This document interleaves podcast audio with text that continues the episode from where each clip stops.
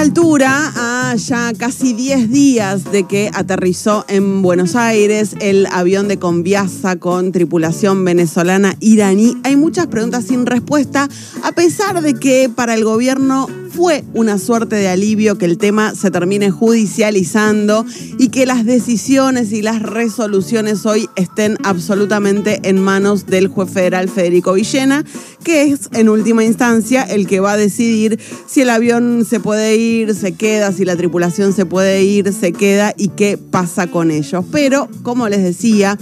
a pesar de que el tema está absolutamente judicializado y que eso para el gobierno constituyó un alivio, hay varias preguntas que quedan pendientes y que el único que las puede responder es el poder político en la Argentina, el gobierno nacional. La principal tiene que ver con los tiempos en los que se fue desarrollando esta historia y en paralelo con una noticia que acaba de publicar Infobae sobre otro avión de Conviasa con tripulación venezolana iraní que está volando hacia Buenos Aires desde Caracas en el día de hoy y que si no se resuelve el tema del avión que está eh, varado en Ezeiza desde el lunes pasado, bueno, tal vez termine impactando en este nuevo vuelo. Les decía, la principal pregunta tiene que ver con los tiempos de lo que fue esta historia y eh, es la pregunta sobre si la alerta llega el lunes una vez que el avión ya está aterrizado.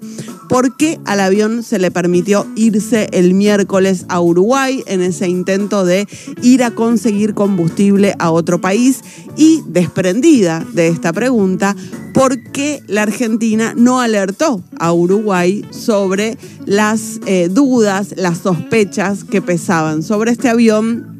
particularmente y sobre la tripulación que traía a bordo. Eh, también eh, nos preguntamos quién, qué organismo, de qué manera, por qué vías, por qué canales hizo llegar estas alertas y qué grado de gravedad tienen estas alertas que pesan sobre el avión. Está claro que eh, podemos deducir a partir de la causa que abrió Federico Villena, a partir de lo que han sido las declaraciones del ministro de Seguridad Aníbal Fernández, a partir de lo que han dicho funcionarios del gobierno de Paraguay, que las alertas las emite Estados Unidos. Eso está claro. No está claro eh, qué grado de eh, gravedad revestían estas alertas y sobre eh, qué pesaban y a qué objetivo apuntaban las alertas. ¿Apuntan efectivamente a inmovilizar el avión, a inmovilizar a la tripulación, a detener a la tripulación?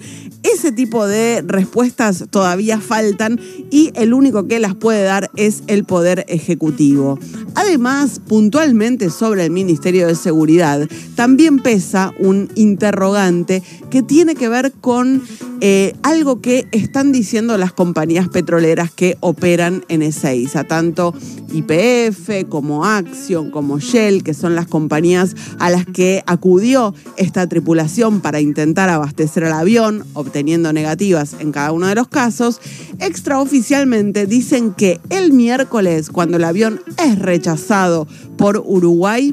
Hubo intentos eh, informales, hubo contactos extraoficiales de la Policía de Seguridad Aeroportuaria, que depende del Ministerio de Seguridad de la Nación, para que le carguen combustible inmediatamente, lo más rápido posible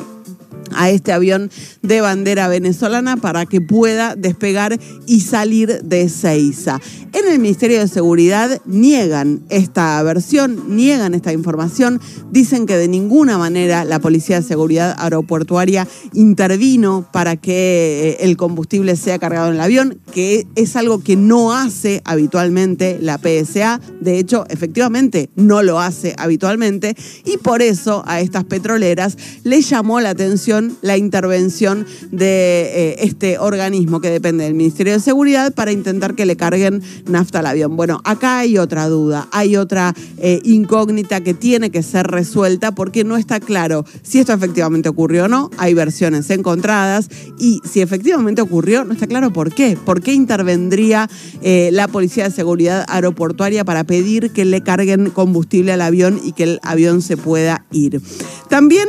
hay dudas sobre la causa que lleva adelante Federico Villena, que, como les contaba ayer, está envuelta eh, eh, en el secreto de sumario. Y por eso no termina de estar claro cuál es el delito que está investigando Federico Villena, por qué les retienen los pasaportes a la tripulación, por qué les impide